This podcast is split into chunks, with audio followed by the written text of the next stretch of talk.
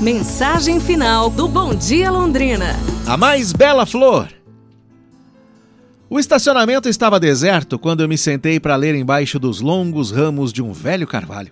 Desiludido da vida, com boas razões para chorar, inclusive, pois o mundo estava tentando me afundar naquele momento. E se não fosse razão suficiente para arruinar o meu dia, um garoto ofegante chegou perto de mim, cansado, suado, estava brincando. Ele parou bem na minha frente, cabeça para baixo, e disse cheio de alegria para mim: Olha só o que eu encontrei, veja, na sua mão uma flor. Que visão lamentável.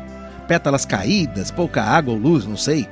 Querendo me ver livre daquele garoto com sua flor, fingi um pálido sorriso e me virei. Mas ao invés dele se recuar, ele se sentou ao meu lado, levou a flor ao nariz e declarou com uma estranha surpresa: Nossa, que cheiro ótimo! E é bonita também essa flor? Por isso eu peguei. Tome, é sua, me disse entregando a flor. A flor à minha frente estava morta ou morrendo, sei lá, algo assim. Nada de cores vibrantes como um laranja, um amarelo ou um vermelho. Mas eu sabia que tinha que pegá-la, ou senão jamais aquele garoto sairia de lá, de perto de mim. Então eu me estendi para pegá-la e respondi: Olha, é o que eu precisava, ironicamente. Mas ao invés de colocá-la na minha mão, ele a segurou no ar, sem qualquer razão. Nessa hora pude notar pela primeira vez que aquele garoto era cego, que não podia ver o que tinha nas mãos.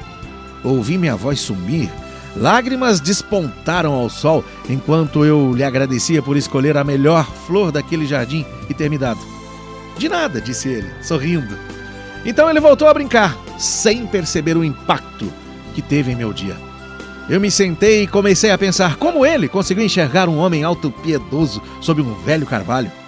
Como ele sabia do meu sofrimento autoindulgente, como isso era possível? Talvez no seu coração ele tenha sido abençoado com a verdadeira visão, não é? Através dos olhos de uma criança cega. Finalmente eu entendi que o problema não era o mundo, não. O problema era eu. E por todos os momentos em que eu mesmo fui cego, agradeci por ver a beleza da vida e apreciei cada segundo que é só meu. Então levei aquela feia flor ao meu nariz e senti a fragrância de uma bela rosa. E sorri enquanto via aquele garoto com outra flor em suas mãos, prestes a mudar a vida de um insuspeito senhor de idade, como havia mudado a minha. É isso, pessoal. Amanhã a gente se fala. Um abraço, saúde, boa semana e tudo de bom!